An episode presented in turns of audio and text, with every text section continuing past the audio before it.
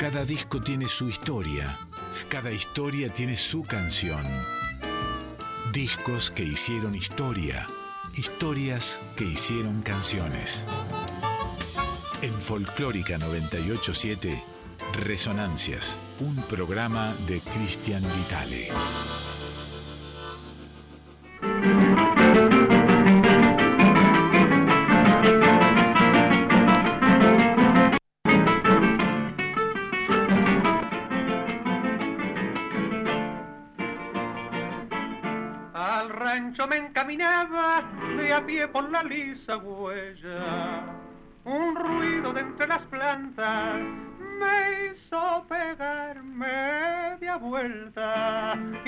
Actitud bien resuelta pelé el cuchillo al evento.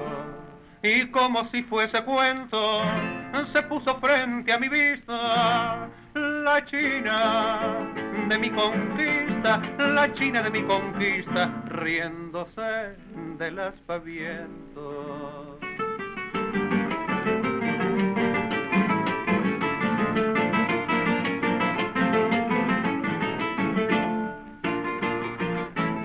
Los pasos me había seguido y al enfrentarme de golpe pude observar todo el brillo de sus ojazos grandotes. Sentí una tunda de azotes en medio del espinazo. De entrada le di un abrazo y le estreché la cintura. Estaba la noche oscura, estaba la noche oscura. Lo demás ya no hacía el caso.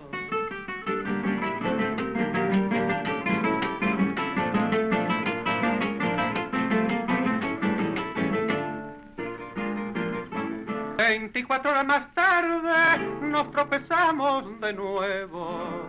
Junto a lo mismo Yuyales la vi buscando en el suelo su moño de terciopelo en algún surco escondido. Y yo que soy advertido también me puse a buscarlo y con el fin de encontrar, de encontrarlo en la sombra nos perdimos.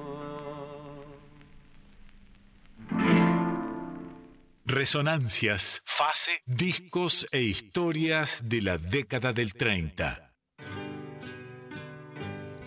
Arrancamos amigos y amigas, como acaban de escuchar este, esta nueva edición de Resonancias, hoy a partir de la 1 de la mañana hasta las 2, capítulo 246, número 246, de, de este año 9 que lleva lleva resonancias aquí en Radio Nacional Folclórica. Mi nombre es Cristian Vitale. Está Andrea Gianetti en la operación técnica. Y bueno, lo que escuchaban recién es un atisbo, un atisbo de las músicas de raíz que luego proliferarían a partir de la década del 40 en Argentina y sobre todo de los 50 y los 60, ¿no? que son el momento sagrado de, de, de las músicas de proyección folclórica. Pero la década del 30 es tanguera. Sin embargo, como decimos siempre, ¿eh? Como decimos siempre, los tangueros hacían músicas de raíz. El tango es una música de raíz, pero además eh, conviven con él todos estos géneros ¿eh? que grababan genios, como el caso que acabas de escuchar recién en esta canción campera de Ignacio Corsini. Ignacio Corsini lo debíamos es el artista cumbre que inaugura el año 1930 en términos cronológicos. Lo íbamos a pasar en el programa pasado. Eh, por X motivos no pudimos hacerlo y ya está aquí con ustedes este inmenso repertorio de, del Tano Corsini. Este tema lo grabó el 25 de abril de 1930. Saben que somos muy prolijos con la cronología, con las fechas. Pues además es como eh, el gran ordenador de estas, de estas resonancias, que es, es un programa histórico, documental, musical. Así que, bueno, arrancamos ahí el 11 de febrero de 1930. Pintor Ricardo Carpani, el 26 de marzo, para no perder las efemérides de ese año fundante en muchísimas cosas, por supuesto en la cultura nacional y popular, nacía también la actriz y cantante Beatriz Lolita Torres en Avellaneda. Y un mes después, ya Tano Corsini hacía maravillas como la que acabas de escuchar, El Monio de Terciopelo. ¿Eh? El Monio Terciopelo. Corsini, eslabón perdido, nexo entre los payaderos, payadores perdón, primigenios y los cantores de tango, romántico, soñador, serenatero, serenatero, el Tano Corsini, como todo italiano que se precie, ¿no? Sobre todo de esa época. Con esa nostalgia que traían los, los tanitos, ¿no? De los tiempos de Malbón y Serenata, Serenata, digamos, es esta canción, es esta canción que vas a escuchar ahora, entonces, del señor González Castillo, grabada el 13 de mayo de 1970, un mes después que el moño de terciopelo, llamada precisamente música de calecita. ¿eh? La calecita era un elemento bastante eh, presente en el tango de entonces, ¿no? Por un montón de cosas, por eso de lo cíclico, por la relación con la niñez, eh, y esa niñez atada, digamos, a la nostalgia, y que la patria es la infancia, y que la infancia había estado en otro lado, y un sinfín de cosas eh, que tienen que ver con, los tópicos de los tangos de aquellos momentos, de aquellos tiempos, que no eran, por cierto, si bien había un componente importante de ellos, eh, exclusivamente machirulos. Ahí va, música de calecita, amigos y amigas, Ignacio Corsini, aquí en Resonancias.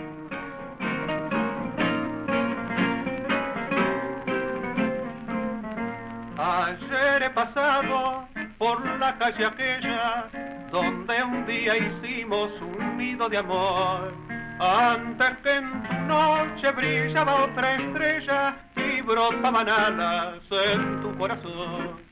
Todo está lo mismo, la vieja casita de los limoneros junto al hueco aquel, donde por las tardes una carecita canta dando vueltas como un cascabel. Alma de la calecita que vueltas en la rabal, la fuente de agua bendita de una noria musical. Yo quiero como el cansino, caballo del carrusel, dar vueltas a mi destino al ruido de un cascabel y al sonar alegre de esa musiquita reviví una hora de mi juventud mis juegos de niño, tu primera cita, los días sin sombras, las noches sin luz. Pero en esa hora fuiste otra vez mía por el sortilegio de la evocación triste del que nunca sintió la armonía de unas carecitas en su corazón. Alma de la calecita que vuelcas en la la fuente de agua bendita de una noria musical. Yo quiero como el cansino caballo del carrusel, dar vueltas en mi destino al ruido de un cascabel.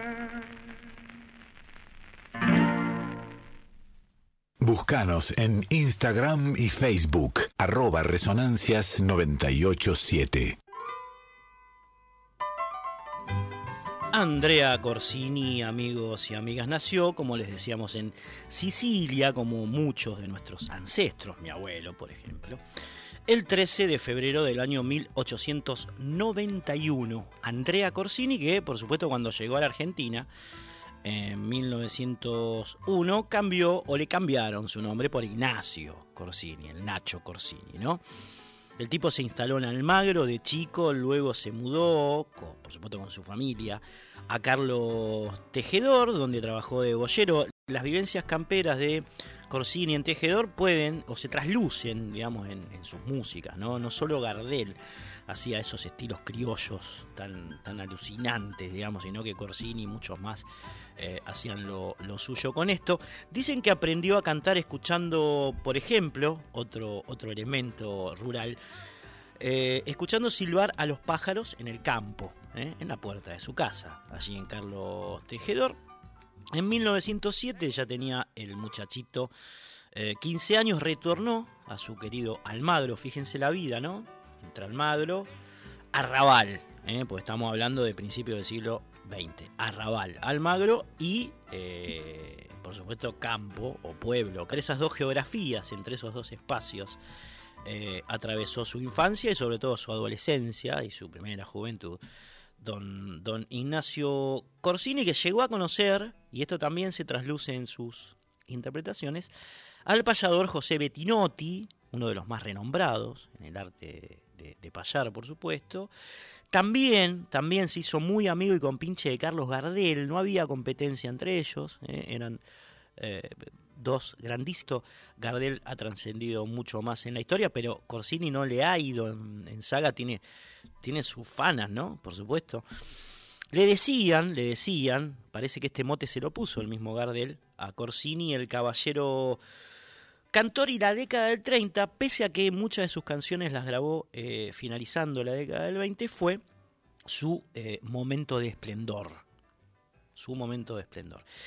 De hecho, fue también, fue también eh, el momento en el que grabó parte del material de la maravillosa dupla Blomberg-Maciel. La dupla de compositores, letrista Blomberg-Maciel músico, que entregó un repertorio riquísimo en bandeja a Ignacio Corsini, sobre todo relacionado con la época rosista, digamos, la confederación, esos años tan particulares de la historia argentina que tuvieron que ver con el periodo previo, digamos, a, eh, a, 1853, ¿no? Y todo lo que vino después en el, armado en el armado, el armado social, político, económico, cultural, sobre todo, de la Argentina liberal, ¿eh? de la Argentina liberal que más y sus menos, ¿eh? porque hubo momentos eh, que escaparon a esa lógica, por suerte, ¿eh? sigue hasta, hasta nuestros días. Por suerte que hubo momentos que escaparon a esa lógica. Bueno, el repertorio, antes de irnos por las ramas, de Bloomberg Maciel tiene que ver con ese periodo anterior a la construcción del extremo hoy, tal como lo, lo conocemos hoy. Y ahí se mete este hombre entonces a interpretar esos maravillosos textos de Bloomberg. Después vamos a hablar un poco del poeta Bloomberg.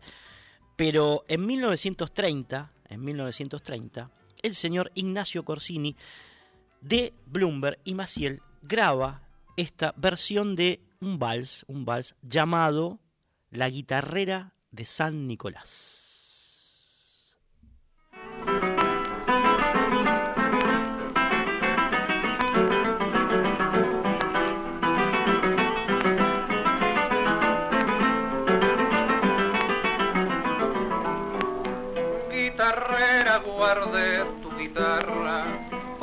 Porque nadie sus cuerdas jamás pulsará como tú la pulsabas en las noches de San Nicolás. ¿Dónde están tus cielitos de sangre? ¿Dónde están tus vidalas de amor? ¿Dónde está la canción que cantabas en los tiempos del restaurador? También te llamabas Camila, como aquella que amó hasta morir bajo el sauce de santos lugares. Tu guitarra volcó su camino en los patios que amó el jazminero y que no te olvidaron jamás. Te escuchaban llorando los hombres, guitarrera de San Nicolás.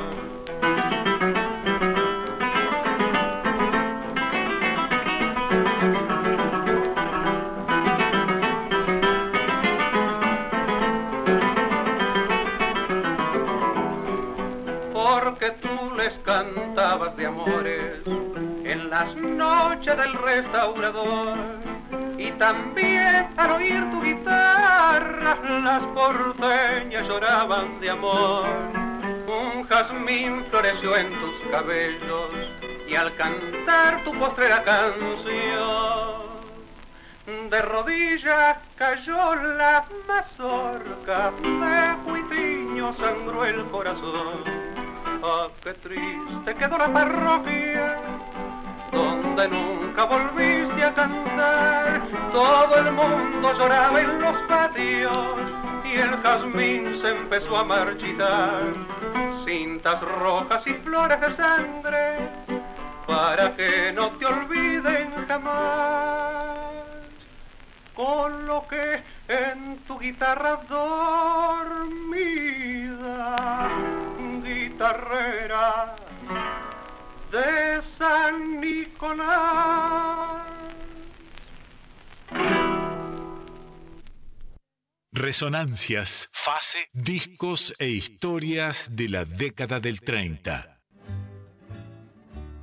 Ahí tenían entonces una pieza típica del repertorio de Blomberg Maciel que Ignacio Corsini eh, interpreta, eh, interpreta, versiona allí entre fines de la década del 20 y principios de la década del 30, por supuesto del siglo pasado. Escuchabas la guerra, la guitarrera, la guitarrera de San Nicolás. Qué complejo que es cuando uno se olvida los lentes ¿eh?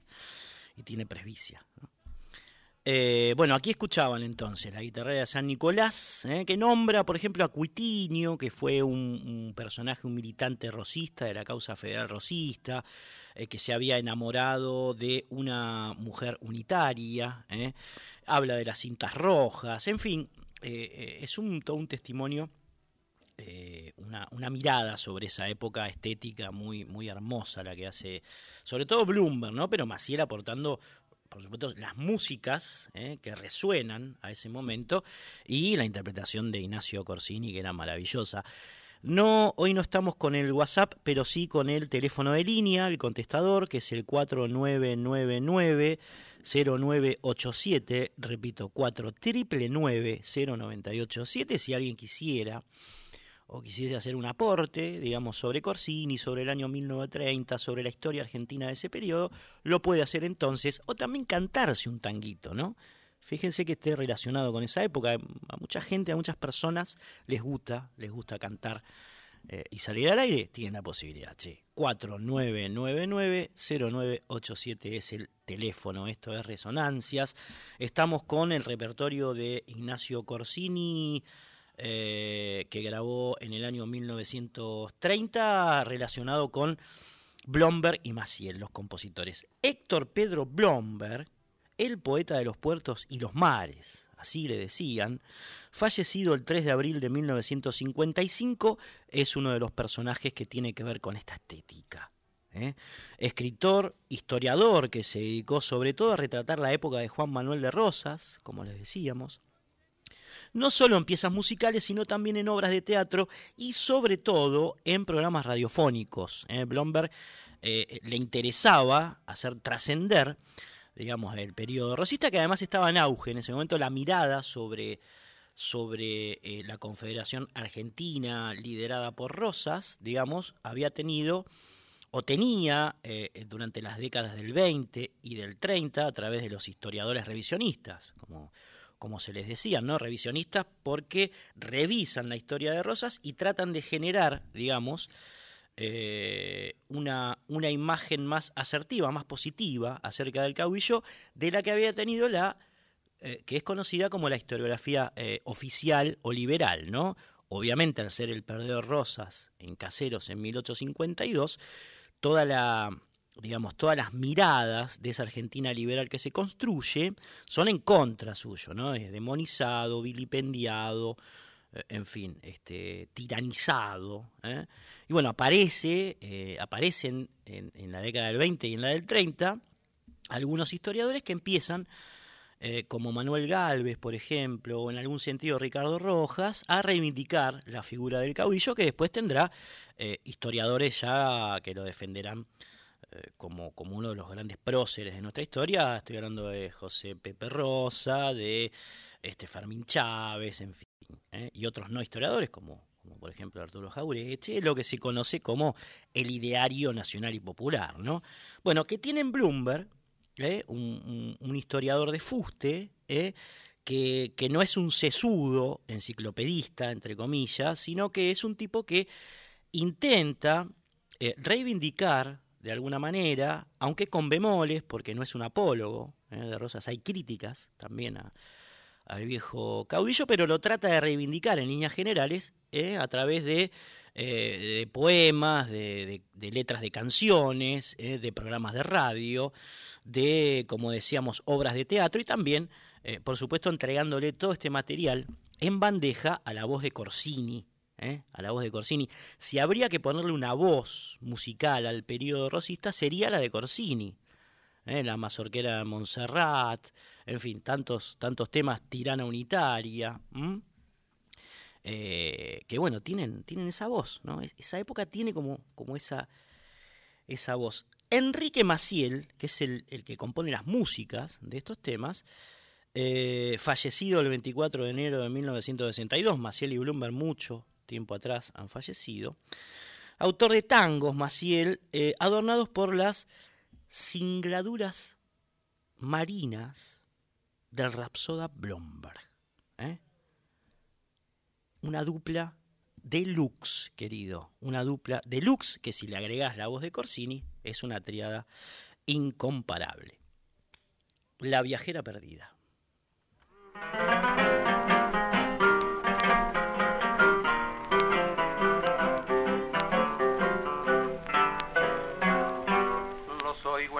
Y sueño en el verano de un pueblo que blanqueaba del sol al resplandor.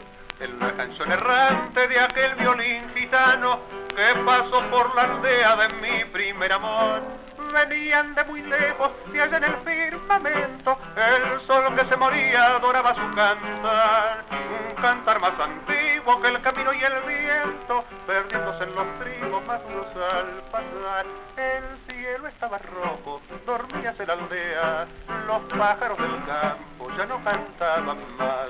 Y yo me preguntaba, solo en mi eterna idea, lo seguiré esperando no vendrá jamás. El cíngaro bajaba de la vieja carreta, el alma de los campos lloraba en su violín. La cíngara miraba mi mano de poeta, leía mi esperanza romántica y sin fin. Llevabas el pampero los cánticos de Hungría y el sol en el camino rimaba otra canción. La cingara andrajosa mirando me decía, vendrá la que tú esperas, vendrá tu corazón, espera la que un día vendrán sus labios rojos para llenar de cantos tu ardiente soledad. Vendrá de Dios la tierra y en sus azules ojos florecerá la estrella de tu felicidad últimas monedas caían y a la carreta con áspero rumor. Allá lejos, muy lejos, en el violín gitano, otra voz me decía, morirás de amor. Después en los caminos, los campos, las ciudades, escucho los violines gitanos y el rumor.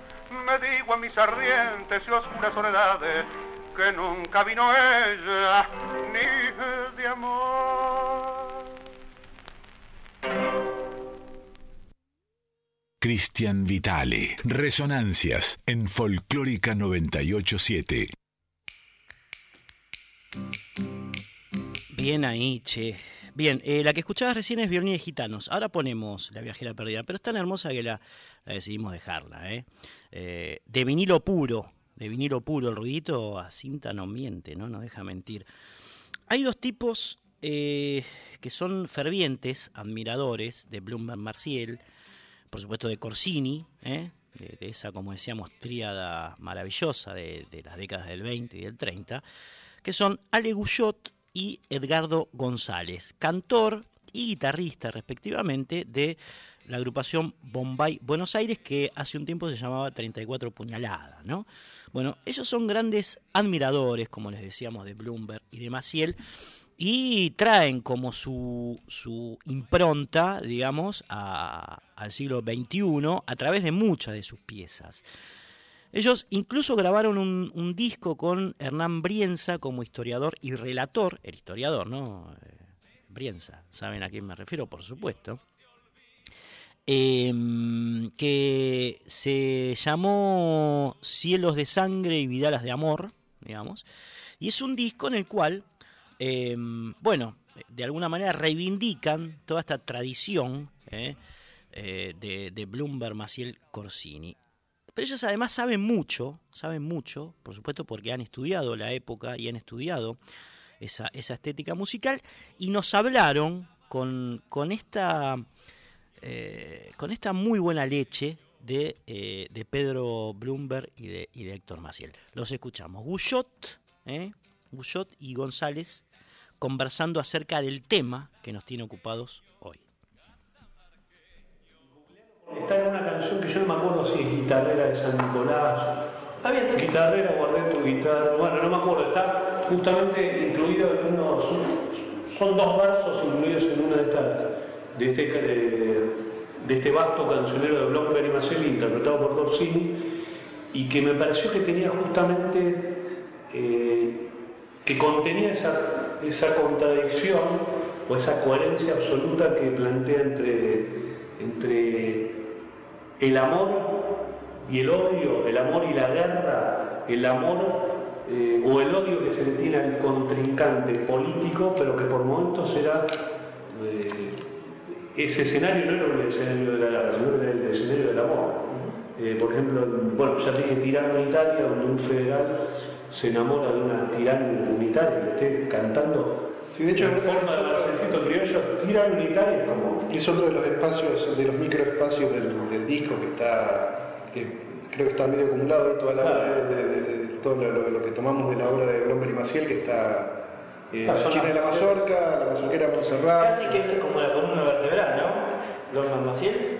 Menos, hay, distintos, hay como, hay como, es como un eje, hay como una línea conceptual, digo que es el foco en el siglo XIX y si hay como un espacio, primero hay una, un eje en, Dorrego, después está lo de lo de Blomberg y Maciel y después hay como la, la historia más de, de, algunos caudillos, por caudillos, Peñalosa, eh, bueno, Artigas. Ahí los tenías entonces Alejandro Guyot y a Edgardo González, a dos compañeros del alma, hablando del repertorio de Blomberg Maciel, que ellos, por supuesto, han resignificado con las miradas eh, y las improntas del siglo XXI. Estamos con Jessica Duarte aquí en Operación Técnica. Mi nombre es Cristian Vitale.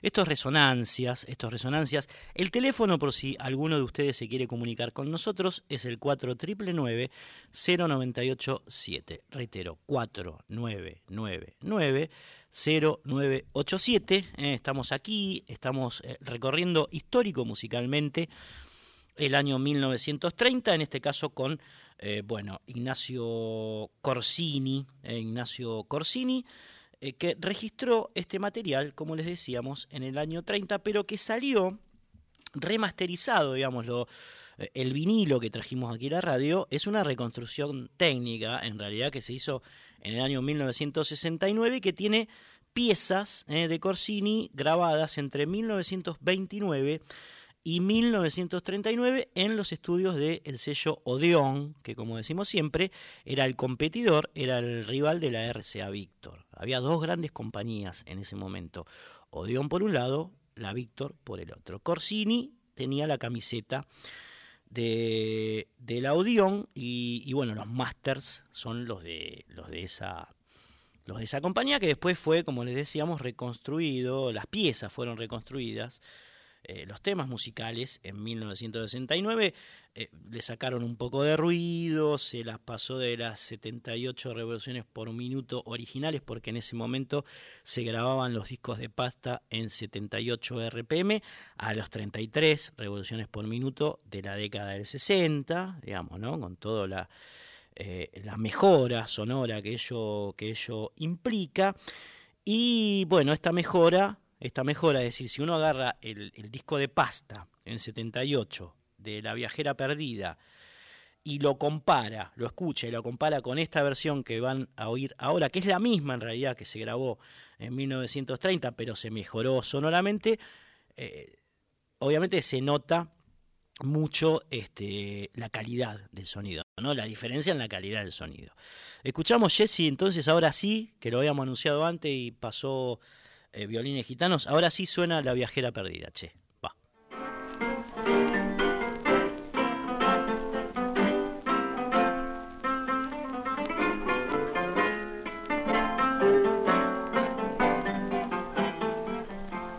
Vestida de blanco se sentada en el puente, leía novelas y versos de amor. O si no miraba la espuma que hirviente, cantaba el del viejo vapor.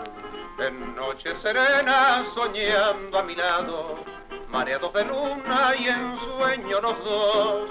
Sus ojos miraban el cielo estrellado, pensando en el puerto del último adiós pasajera rubia de un viaje lejano que un día embarcaste en un puerto gris porque nos quisimos cruzando el océano porque te quedaste en aquel país aún guardo la vieja no verá que un día dejaste olvidada sobre mi sillón escrito en nombre María, después una fecha y un puerto Tolón. Aún vives y sueñas, quizás haya muerto, pero en mi nostalgia romántica y gris, espero encontrarte soñando en un puerto, bajo el claro cielo de un dulce país. Te amaba y te fuiste, seguí el navío así puerto de sol, tu sombra lejana quedó al lado mío, un sueño de Francia y un verso español, pasajera rubia, viajera perdida, que un día en un puerto lejano se fue, dejando una extraña nostalgia en mi vida, ¿acaso ni sabes que yo te lloré? me da su perfume, tu blanco pañuelo, tu nombre María, me da su canción, reflejan tus ojos la luz de otro cielo, te llevo en el barco de mi corazón. Mandale un audio a Cristian al 11 3791 1688.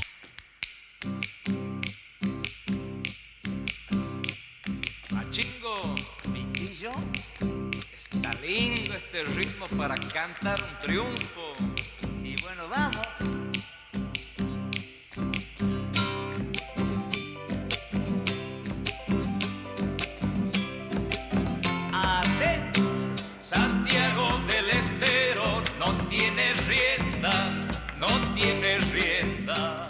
Resonancias en Folclórica 987.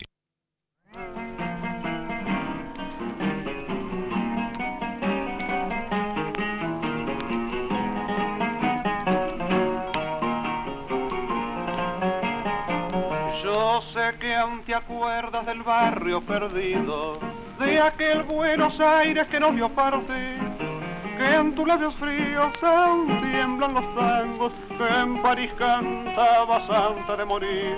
La lluvia de otoño mojó los castaños, pero ya no estabas en el boulevard. Muchachitas criollas de los ojos negros, tus labios dormidos ya no han de cantar siempre te están esperando allá en el barrio feliz. Pero siempre está nevando sobre tu sueño en París.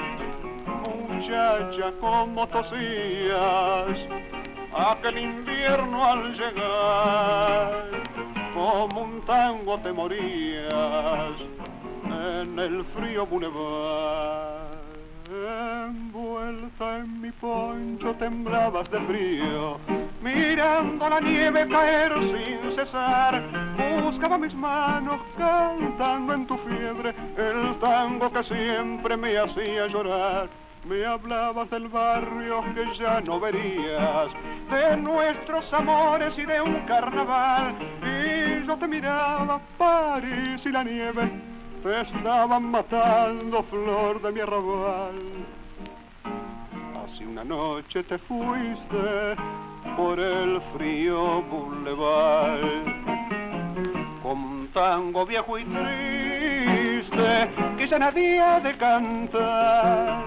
Siempre te están esperando allá en el barrio feliz pero siempre está nevando sueño en París.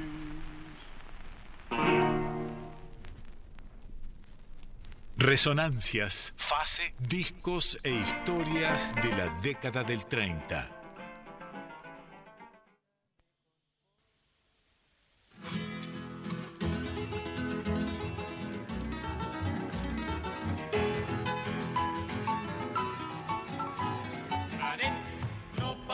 Pajarillo por el duraznal. Si pasas picas pecas, pecado mortal.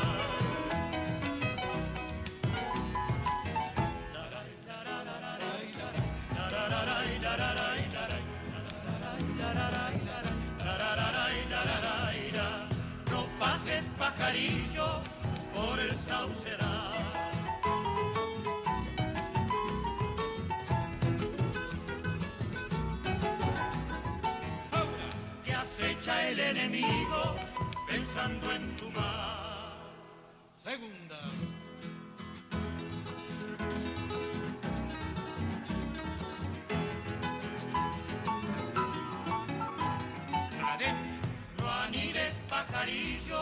Amigos y amiguitas, bueno, se había colado La que murió en París, es un tango del repertorio de Bloomberg Maciel por Corsini que no podíamos evitar escuchar. Y bueno, estos muchachos ya estaban haciendo, ¿eh? era el germen de las músicas de raíz que nos están acompañando de cortina, ¿eh? porque empiezan a explotar los hermanos Abrodo, los hermanos Ábalos, ¿eh? recién a partir la, la tropilla de Huachipampa, recién con Buenaventura Liguna ¿no? y toda esa historia. eh, Buenaventura Luna a partir de la década del 40. Pero bueno, es como un bermucito este. Eh, dejamos entonces eh, a Ignacio Corsini y todo lo que grabó, todo lo que grabó en 1930, que es lo que escuchamos hasta ahora, y nos vamos a meter en el contraataque del tango, en el contraataque genérico de género, de género del tango, porque las minas, eh, las minas, también grababan tangos y cantaban como los dioses. Por ejemplo, Ada Falcón. Ada Falcón que grababa tangos desde 1925, cuando tenía apenas 20 añitos, que arrancó eh, con la orquesta de Osvaldo Fresedo, eh, arrancó cantando en esa gran orquesta, que siguió haciéndolo, insistiendo, con el dúo Delfino Parada, y que luego, al caer en las garras amorosas del bravito Francisco Canaro, alistó en su orquesta, con la que realizó más o menos unas 200 grabaciones. Ada Falcón, entre ellas, entre ellas, este vals que trascendió almas y fronteras. Registro mezzo soprano, fraseo singularísimo y abundante expresión es lo que se escucha de Ada Falcón en esta versión con Francisco Canaro de Yo no sé qué me han hecho tus ojos.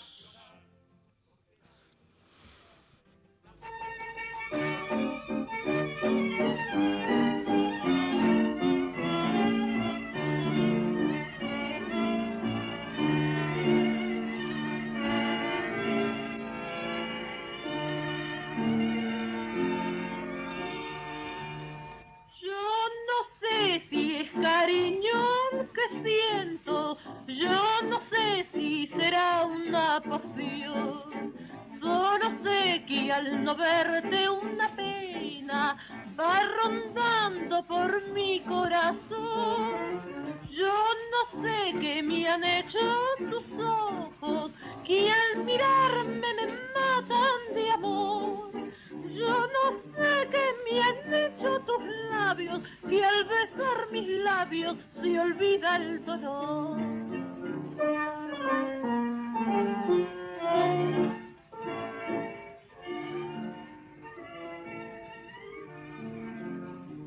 Ojos para mí son luces de ilusión que alumbran la pasión que al ver para ti tus ojos son destellos que van reflejando ternura y amor. Tus ojos son divinos y me tienen presa en su alrededor. Tus ojos para mí son el reflejo fiel de un alma que al creer querrá con frenesí. Tus ojos para mí serán serán la luz de mi camino que con fe me guiarán por un sendero de esperanzas y esplendor, porque tus ojos son mi amor. Yo no sé cuántas noches de insomnio en tus ojos pensando pasé, pero sé que al dormirme una noche en tus ojos preciosos soñé. Yo no sé qué me han hecho tus ojos, que me embrujan con su resplandor. Solo sé que yo llevo en el alma tu imagen marcada con fuego de amor.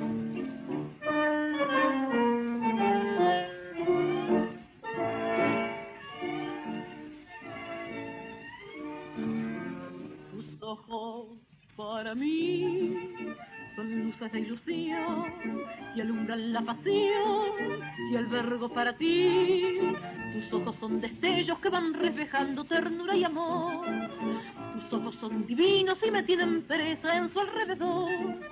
Tus ojos para mí son el reflejo fiel querer, guerra con frenesí.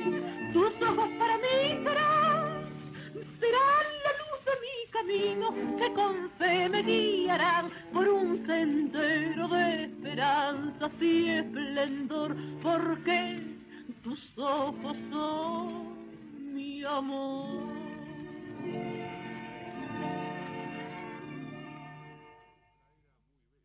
Cristian Vitale. Resonancias en Folclórica 987.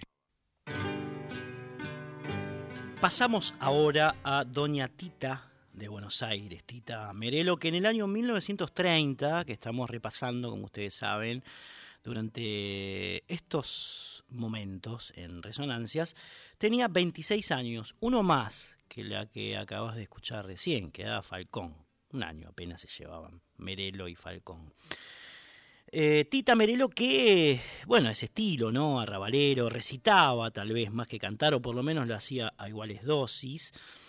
Eh, la vas a escuchar en, esta, en este tema muy austero, muy austero, de tres estrofas, eh, que se llama Mascarón de Proa. Es una composición de Carlos Vicente Geroni Flores, Vicente Reta y Carlos Max Viale, Mascarón de Proa año 1930 por otra minaza del tango, Tita Merelo, eh, y esas voces que eran femeninas, tan características de, de, las décadas del 20 y sobre todo de la década del 30. ¿no? Así amanece, estos son los albores. Mascarón de prueba por Tita Merelo.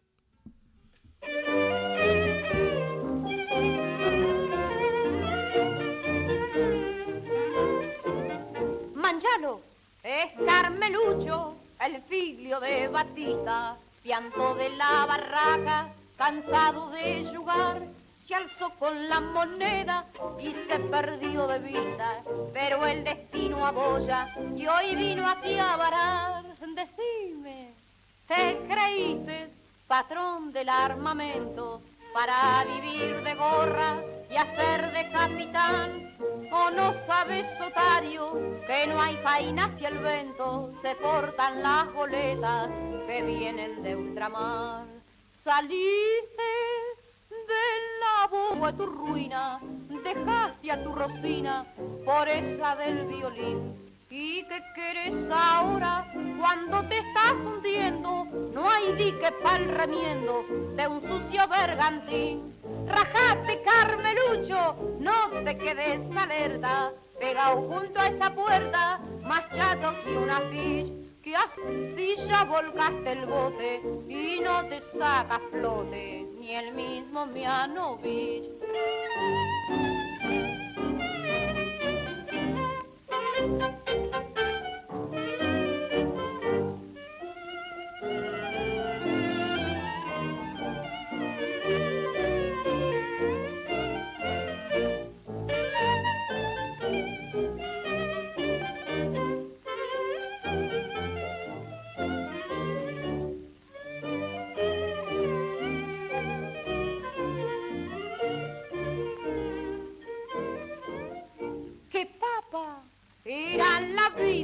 Paseando por corrientes con último modelo y un padre a tu costado.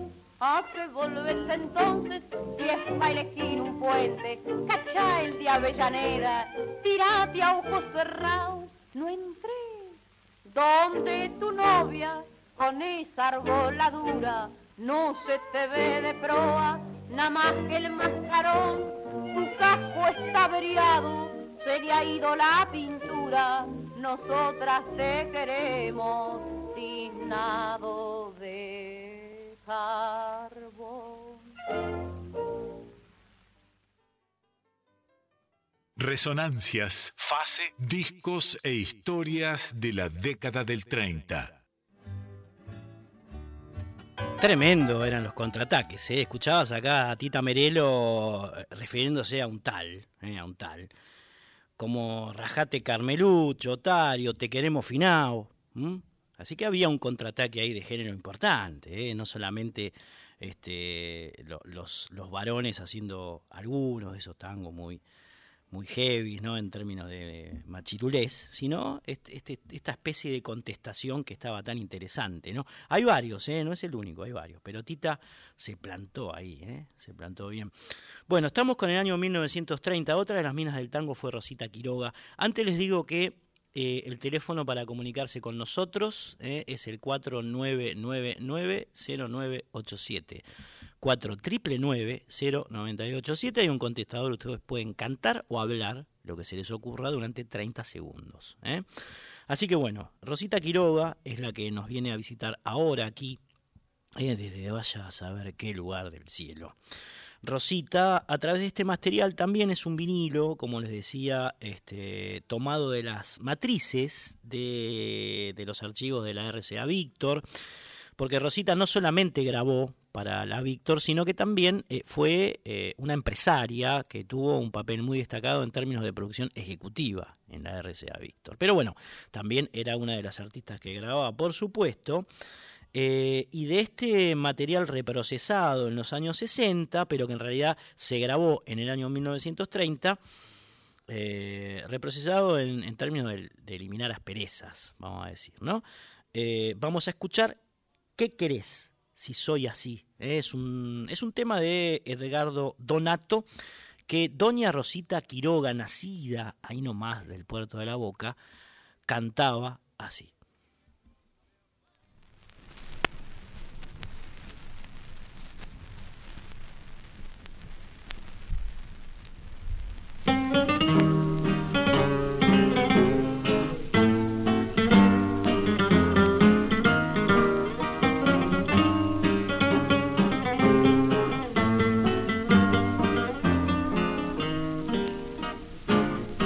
Era una mujer, le di mi corazón con honda fe y se adornó con él el traje cruel que mi dolor pasió. Hoy la vi del brazo de otro, calladamente, serenamente, más fuerte que el rencor. Por miedo habrán tomado el aire sosegado con que los vi y se pensó lucir aquel bacán riéndose de mí. Me golpeó el alma su risa y en la boca al burlón enojarle alargue pa' que se ría mejor ¿Qué quieres hoy así? En mi ley siempre estoy. Si me ablanda un gemir, no me achica un matón que querés soy así, o de seda de acero, a buena cordero y a malas león.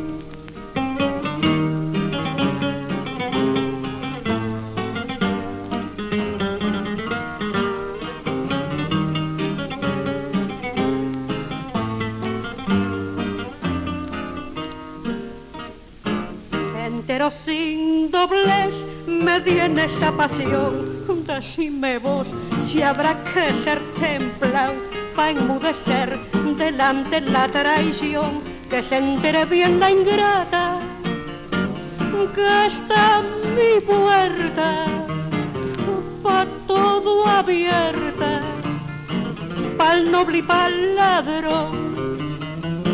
Y sepa el que creyó tomarme por un fil, que el brazo fiel, liviano para abrazar, podrá también ser recio para pelear, que a cualquiera que me busque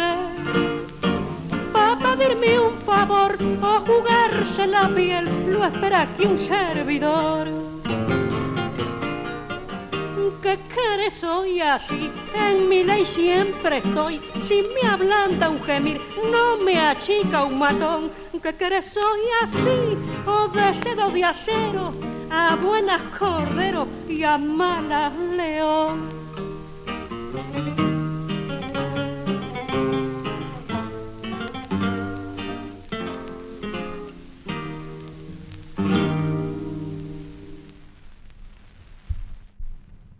Cristian Vitale. Resonancias en Folclórica 987.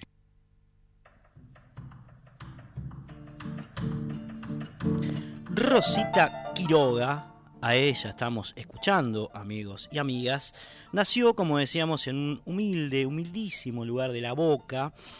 Arrancó, de hecho, muy temprano, muy temprano en su vida, cantando canciones de varios estilos, pero sin atreverse de jovencilia al tango, sin atreverse. ¿eh? Esto, por supuesto, después cambiaría, como acabas de escuchar. Eh, dicen que, dicen que eh, era, para muchas familias un, género aún prohibido.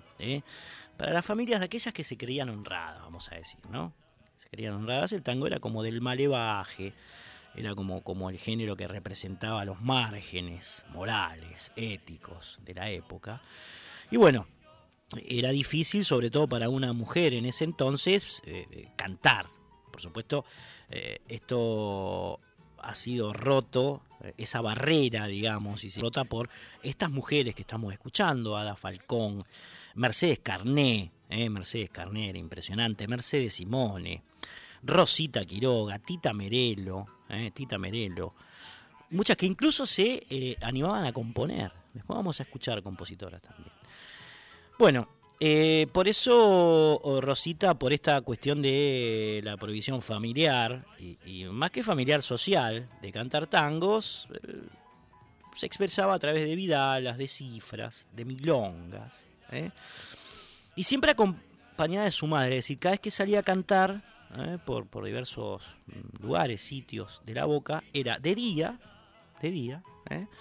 Y eh, con estos géneros que eran considerados un poco más, vamos a decir, sanos, entre comillas, que el tango.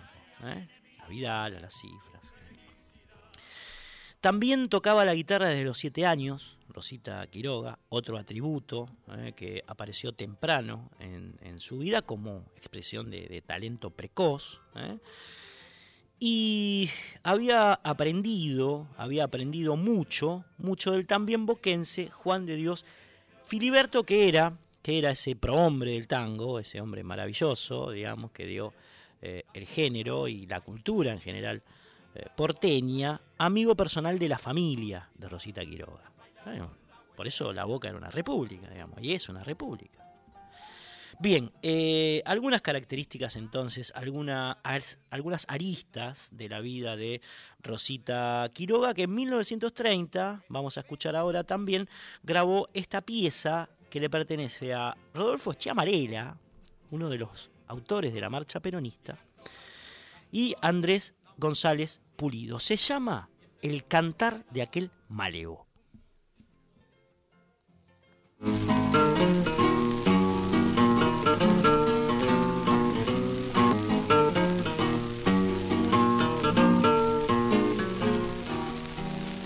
Con la frente cabizbaja, como en hondas reflexiones, el malevo tardo el paso en alcotorro se encamina, mascullando entre los dientes una mezcla de canciones que parecen maldiciones al espiante de una mina. Yo la tuve como arrorreaba y por ella yo me hice un chucheta de decente, por creerla santa y buena que a mi alma la llevaba y el amor que le tenía lo hizo mugre la indecente.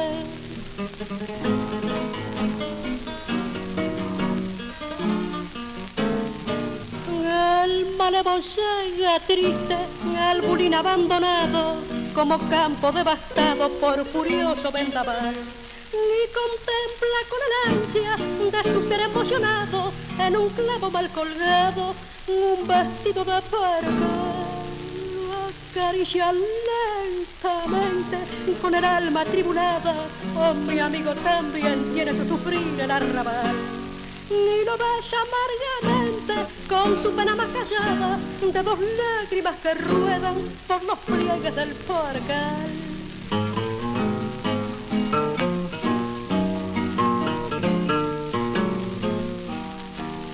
Yo que siempre la llevaba como flor prendida al brazo, con orgullo del que lleva un bagallo muy debute. Oh, fue perra, fue muy duro, muy terrible el espinazo de amurarme su cariño por un rico parabute. Como vaina para faca le era fiel de la minusa, que llegó con sus amores a curarme el corazón. Y la pena que me mata a mi vida estirajosa, por la herida que ha dejado al puñal de su traición.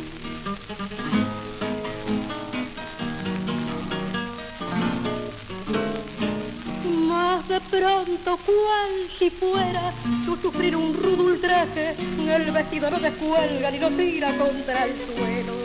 Y con rabia pisotea de la ingrata aquellos trapos, maldiciendo sus amores con horrible desconsuelo.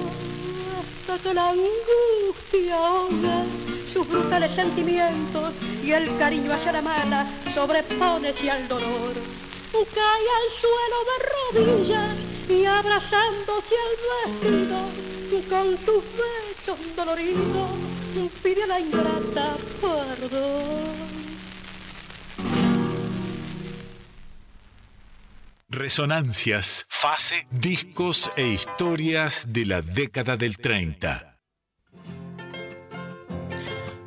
Lo primero que grabó Rosita Quiroga, decíamos, fue un estilo precisamente llamado siempre criolla. Como acabas de escuchar, cantaba con un acento poco común, ¿eh, Rosita.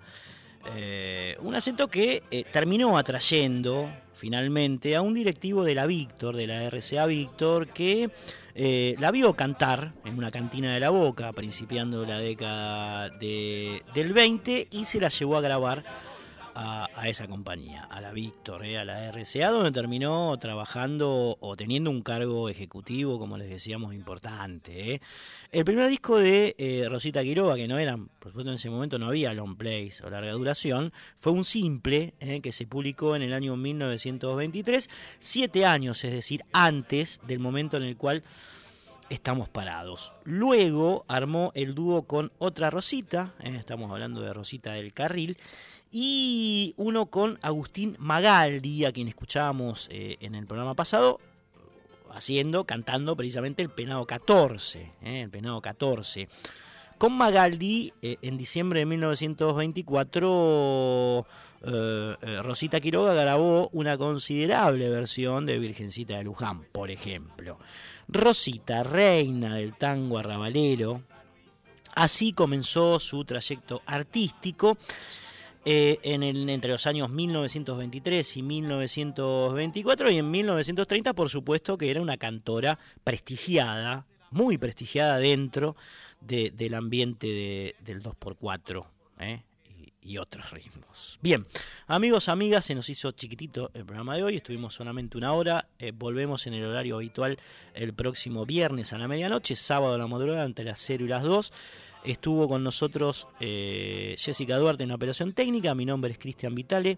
Un enorme abrazo a eh, Juan Sixto, a Mavi Díaz Aradire, al Fabri Vitale, a José Luis de Dios, a Marcelo Saavedra, bueno, la gente que hace que esto sea posible. Se viene ahora Nora Masi. ¿eh? Así que nos vamos a despedir de, del año 1930 ya. Terminamos con la recorrida por eh, musical, eh, por, este año tan particular, que arrancamos el año pasado, con esta pieza de Catalayud y de Castro, llamada Sosegate, no seas loco. Rosita Quiroga eh, nos manda a dormir de esta manera.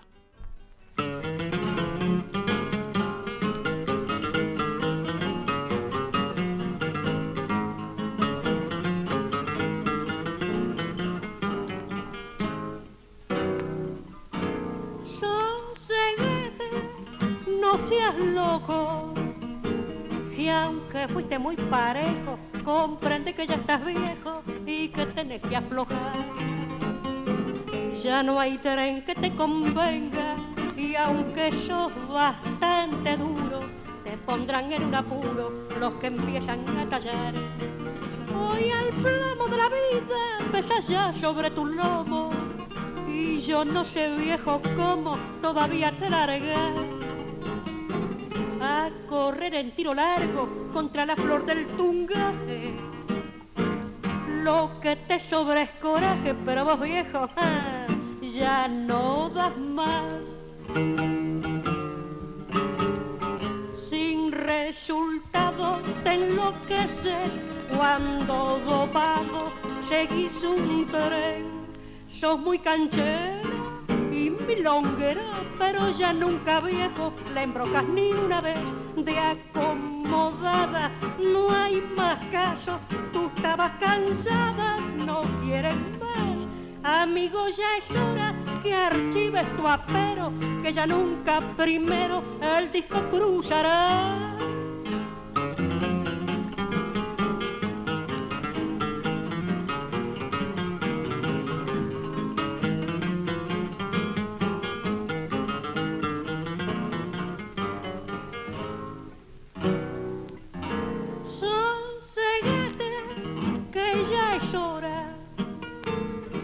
Dejarse de ilusiones que tan solo revolcones a la larga de llevar.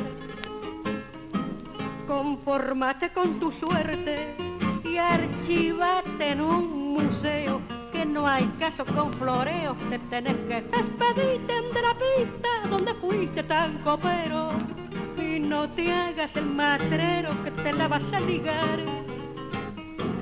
Sosegate buenamente bajo el peso de tu gloria y en el catre de tu historia échate viejo a soñar. Sin resultado te enloqueces cuando dopado seguís un tren. Sos muy canchero y milonguero, pero ya nunca viejo le embrocas ni una vez de acomodada. No hay más caso, tú estabas cansada, no quieres más. Amigo, ya es hora que archives tu apero, que ya nunca primero el disco cruzará.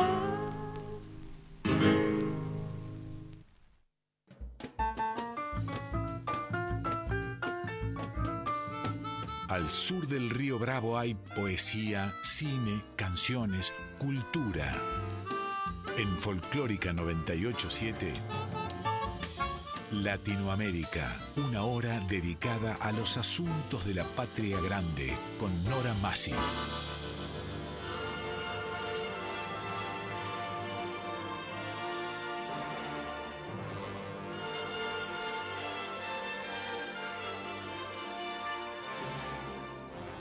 Latinoamérica, novela, cuento, teatro, poesía, música, artes visuales, ciencia y arte. Este programa es auspiciado por SADE, Sociedad Argentina de Escritores.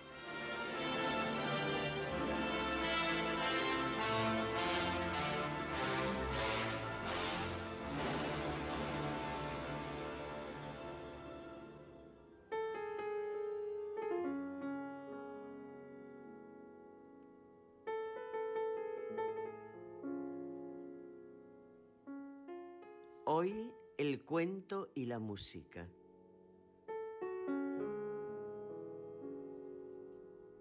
Primera parte, el cuento. Su intérprete, Gabriela Lish.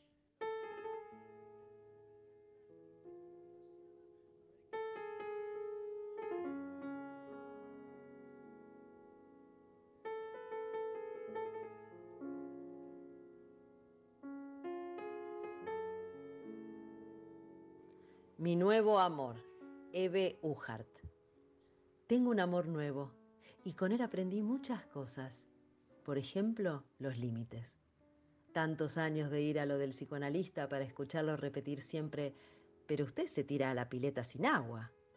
A mí esa frase me producía consternación, porque una pileta sin agua es de lo más triste que hay. O si no, me decía, hágase valer, usted tiene una imagen muy deteriorada de sí misma. Usted es inteligente, es creativa.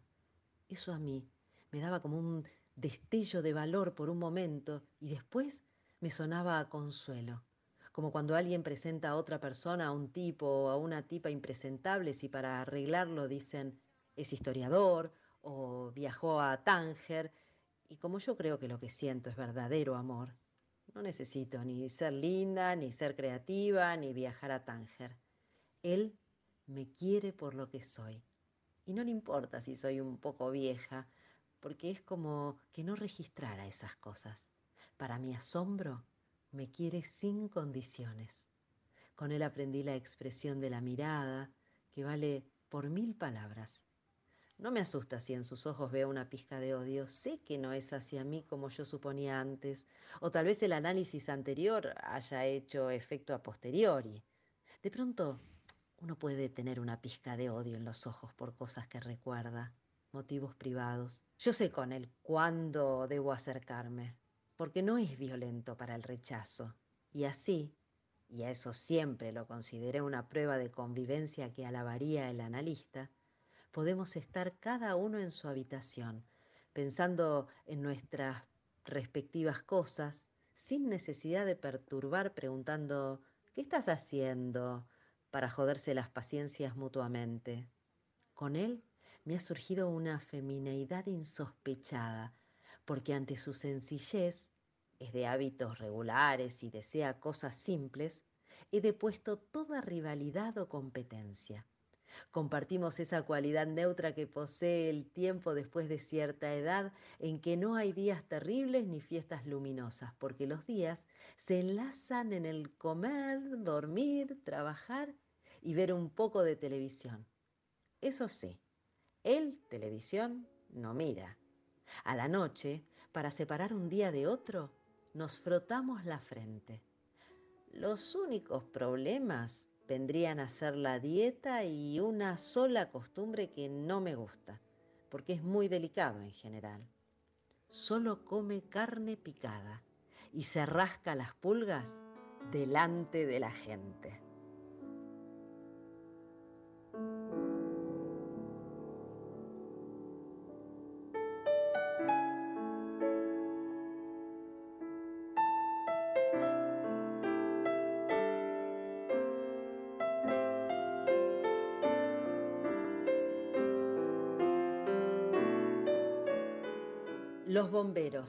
Mario Benedetti. Olegario no solo fue un as del presentimiento, sino que además siempre estuvo muy orgulloso de su poder. A veces se quedaba absorto por un instante y luego decía, mañana va a llover. Y llovía. Otras veces se rascaba la nuca y anunciaba, el martes saldrá el 57 a la cabeza. Y el martes salía el 57 a la cabeza. Entre sus amigos gozaba de una admiración sin límites. Algunos de ellos recuerdan el más famoso de sus aciertos.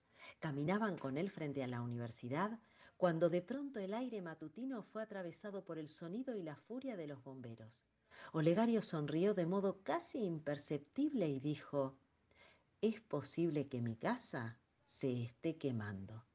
Llamaron a un taxi y encargaron al chofer que siguiera de cerca a los bomberos. Estos tomaron por Rivera y Olegario dijo, es casi seguro que mi casa se esté quemando. Los amigos guardaron un respetuoso y afable silencio. Tanto lo admiraban. Los hombres siguieron por Pereira y la nerviosidad llegó a su colmo. Cuando doblaron por la calle en que vivía Olegario, los amigos se pusieron tiesos de expectativa. Por fin, Frente mismo a la chameante casa de Olegario, el carro de bomberos se detuvo y los hombres comenzaron rápida y serenamente los preparativos de rigor. De vez en cuando, desde las ventanas de la planta alta, alguna astilla volaba por los aires. Con toda parsimonia, Olegar se acomodó el nudo de la corbata y luego, con un aire de humilde vencedor, se aprestó a recibir las felicitaciones y los abrazos de sus buenos amigos.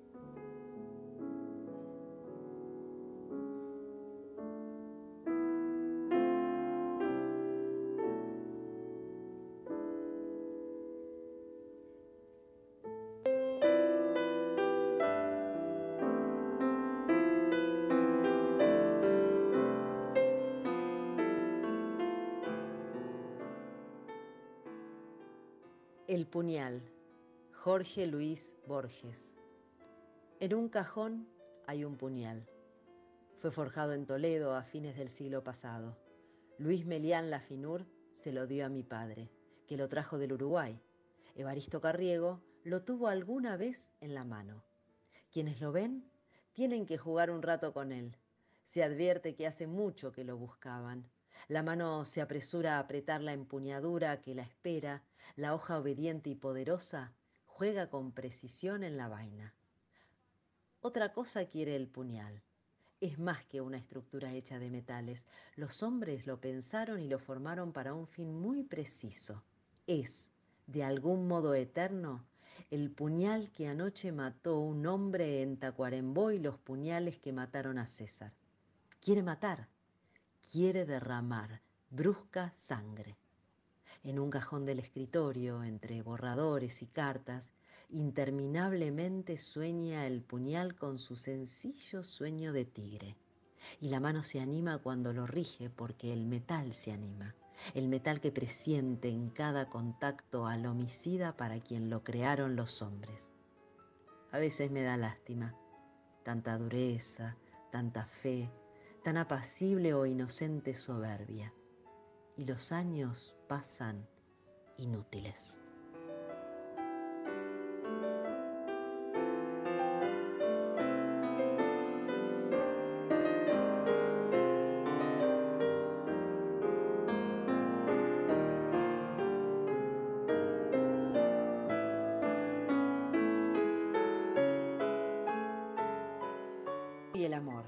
Ana María Shua.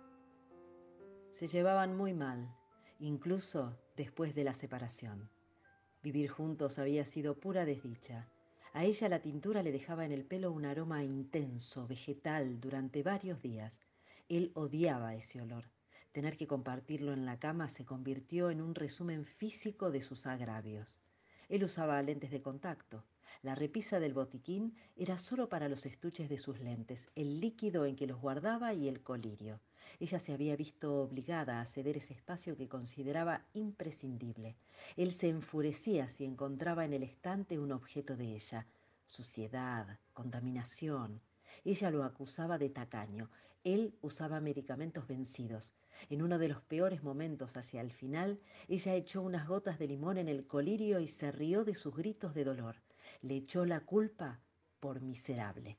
Él soñaba con caldos espesos y cálidos. Ella no reconocía vínculos entre la comida y el amor. Tuvieron una hija. Al principio lo sostuvo la pasión y después el recuerdo de la pasión. Pero cuando Lucila fue adolescente, la relación ya era pura venganza. Querían a su hija con locura.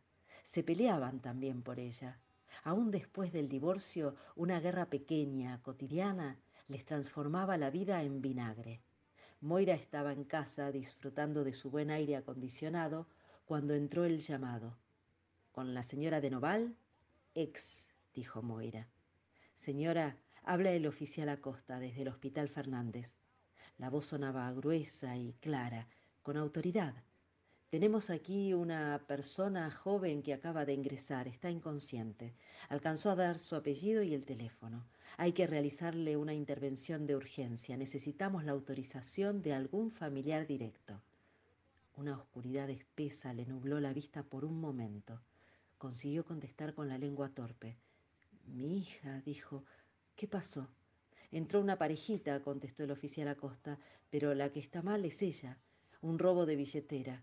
Por favor, antes que nada, deme su teléfono, rogó Moira. En su terror, temía perder la comunicación como si la voz del oficial Acosta fuera el débil hilo que le permitía sostener a su hija con vida. El hombre perdió la calma. Señora, le gritó, su hija corre peligro de vida, no me haga perder el tiempo. Furioso, el oficial Acosta cortó con violencia. Moira marcó el número de celular de su hija, apagado o fuera del área de cobertura. Noval estaba en un café cuando entró el llamado. Salgo para el hospital, dijo Moira. Le temblaba la voz. No sintió el golpe de calor. No sentía nada. No veía nada. Le dijo al taxista a dónde iba y siguió hablando en voz alta sin parar, repasando todas las posibilidades. Lucila va a sobrevivir. Es luchadora. Practica karate. Le habrán querido robar la billetera, se resistió, le pegaron. Eran varios. Quedó tirada en el suelo, lastimada. O quizá un ladrón le robó la billetera. Ella lo corrió. Lucila está entrenada, tiene aire. Cruzó sin mirar, la atropellaron, tirada en el suelo. O le pegaron un tiro en la cabeza, un motochorro, la hicieron caer en mitad de la calle, tirada, tirada en el suelo, los autos. Es fuerte mi hija, peleadora, se va a salvar. A Noval en el café se le aflojaron las tripas, la veía muerta, no le importaba cómo ni por qué. Veía a su hija blanca, con ojeras de muerta, el pelo rubio lleno de sangre, la boca abierta, los ojos de pescado. Llamó a Moira para pedirle detalles. Lo alivió escuchar su voz firme. Voy para allá, le dijo. En la puerta del hospital, Noval se tiró del auto con un movimiento convulsivo. Estaba curiosamente alerta, atento a todos los detalles. Vio las nervaduras de una hoja color verde verano, vio que la sala de guardia se llamaba emergentología. Vio a Moira subiendo las escaleras, el paso elegante de siempre. Corrió hacia ella y la abrazó torpemente. Con la misma torpeza, ella le devolvió el apretón. Llegaron a terapia intensiva, agarrados de la mano, sosteniéndose el uno al otro, tratando de traspasarse esperanza a través de la piel transpirada. Prohibido pasar, decía un cartel, y Moira se detuvo mirando desconcertada alrededor. De un tirón, Noval la hizo cruzar las puertas de vaivén. Moira lo admiró. A ella era tan fácil detenerla con palabras escritas. Un médico se estaba quitando los guantes de látex. No ven que estoy trabajando, no entiendo una palabra de lo que están diciendo. Fuera de aquí, dijo el médico. A Moira se le llenaron los ojos de lágrimas. Retrocedieron. Noval respiraba agitado. Una enfermera se les acercó compasiva, los escuchó. De la confusión desesperada dedujo el sentido de sus palabras. No, les aseguro, aquí nada, ninguna chica, ni accidentes, ni oficial Acosta. Vamos a la guardia, dijo Moira. ¿Por qué no me quiso dar su teléfono el oficial? ¿Y si no era el Fernández? Si entendí mal, si se equivocó. Ahora se llama emergentología, dijo él. Yo sé dónde queda. Vamos. Y no se soltaban. Eran dos. Eran más fuertes así. Corrieron por los pasillos eternos. Moira sacó su teléfono. Lucila, dijo. Lucila, Lucila. Marcá, ¿querés? dijo Noval. Lo irritaba la manía de Moira de utilizar todas las posibilidades de la tecnología. Le resultaba intolerable la voz de Moira repitiendo el nombre de su hija. Déjate de gritar y marcá. Pero en ese momento el celular ya obedecía a la voz de su dueña y atendía a Lucila del otro lado. ¿Estás bien? Sí, apagué porque estaba en una clase. Moira la insultó con violencia mientras la voz se le deshilachaba en sollozos convulsos. Noval le sacó el teléfono y le explicó a Lucila. Estaba mareado. Se sentaron en un banco del hospital. Estás blanco. Baja la cabeza. Así. Hacé fuerza para arriba, le decía Moira, mientras le empujaba la nuca hacia abajo sin brusquedad, precisa y efectiva. El mundo, desencajado, había vuelto a su lugar. Los colores brillaban pero no se sentían felices, sino débiles y vacíos.